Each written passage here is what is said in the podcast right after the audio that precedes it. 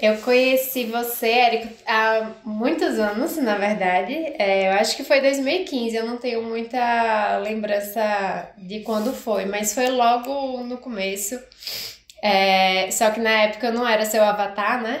Então, eu só vi o seu anúncio, ouvi até no Facebook. Era alguma masterclass que você ia fazer. E encaminhei para minha mãe, que é minha expert hoje. Né? Então, eu só fiz encaminhar para minha mãe e encaminhar para meu irmão, que é mais ligado em tecnologia do que eu. Eu não sou muito adepta nunca fui muito de tecnologia, então eu encaminhei para eles porque eu vi que era uma forma de vender no digital. Só que aí nem eu assisti, porque na época eu estudava para concurso, então não era o meu foco, né?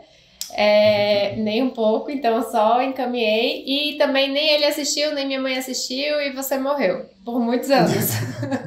eu segui minha trajetória estudando, né? Estudava para defensoria pública, até que chegou o momento que eu decidi que não era bem isso que eu queria, né? Não era bem direito que fazia o meu coração cantar mas eu também não sabia o que era, não tinha nem ideia do que que poderia ser. E aí eu comecei a abrir a cabeça para outras possibilidades. E eu conheci o Jerônimo Temel. 2019, né? 2019. 2019.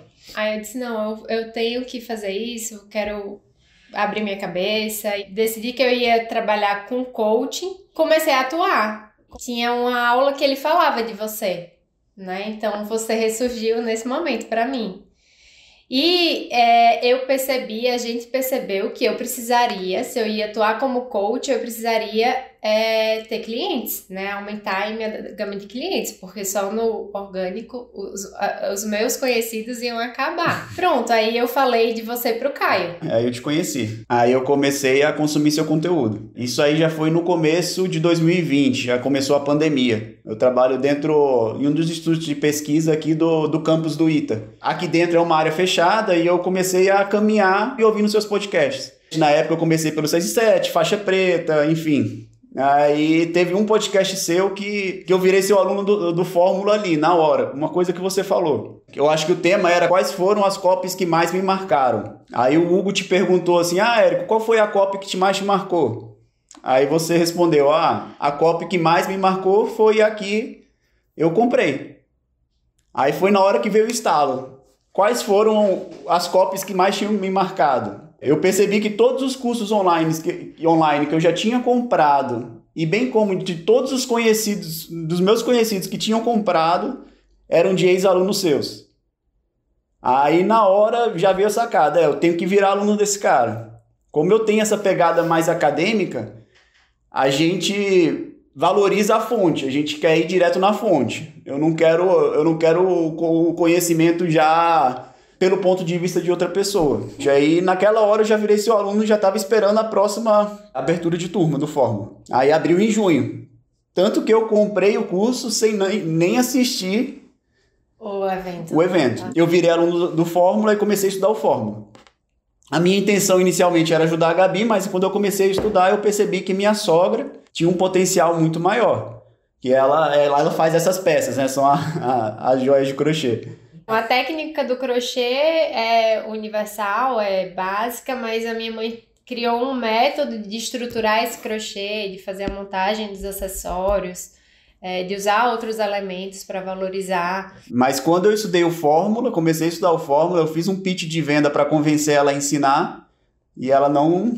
não, não ela pegou, não quis. Não. O que torna ela única é essa técnica dela. Então, ela compartilhar é uma decisão que a expert teve que fazer de de abrir os segredos dela, né? Realmente abrir o método, ensinar-lhe o que ela fazia e que ela vendia e vende ainda, né? E o artista, ele tem um apego muito grande às criações, né? É. Então é difícil você abrir mão assim, é realmente é como se fosse um filho. Eu não sei o que passou na cabeça dela, né? Mas o que eu martelava era que a senhora não vai conseguir escala com o seu negócio atual, não vai conseguir crescer. Se a pessoa fizer tão bem quanto a senhora, é propaganda para você. Você é uma boa professora. Mas ela tinha esse medo de não conseguir ensinar as pessoas, que achava que era muito elaborado o que ela fazia, o crochê era difícil de fazer e não era qualquer pessoa que ia conseguir. Então, nessa época, eu disse: mãe, peraí, me ensina aqui a fazer os pontos básicos. Aí comecei, ela foi me ensinando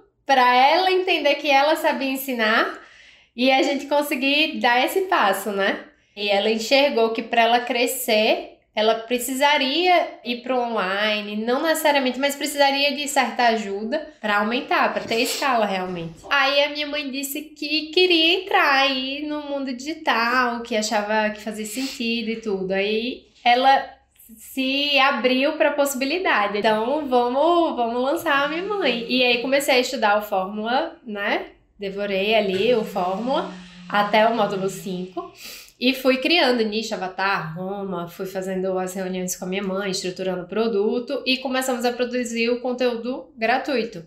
Né? A gente começou até no dia do aniversário dela a soltar os vídeos. Foi abril, abril. de 2021. Começou, eu morria de vergonha no início. Eu até hoje eu faço live, lives com a minha mãe, né? É, para guiar ali, fazer algumas perguntas. É, a gente modelou meio que o processo que vocês faziam com no, no podcast 6 em 7, com o Hugo meio que te entrevistando, algo nesse sentido. E aí eu comecei a fazer, eu morria de vergonha, mas a gente foi fazendo, toda semana fazia, a gente seguiu direitinho, dois raízes, sete Nutellas, eu fazia os Nutellas na época, os cortes, as artes, tudo isso novo para mim, eu que era uma analfabeta digital, né? Eu tinha um amigo meu na faculdade que me chamava de analfa digital.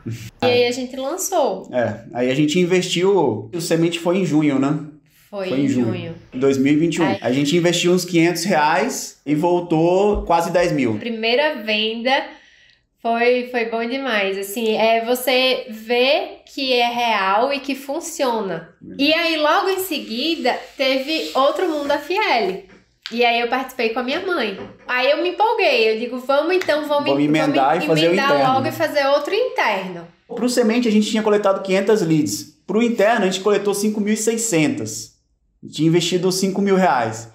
Aí eu fazendo as projeções ali com base no histórico do semente, aí a gente achou que ia. Eu tava com a esperança de 6 em 7. Aí a gente vendeu é, 29 mil reais eu pensei isso, poxa, foram quase 30 mil reais, né? É. Foram 37 alunas. E quando é que chegou o 6 em 7? Chegou em junho desse ano. Chegou no quarto interno. Faturou... 110. 110 e 262.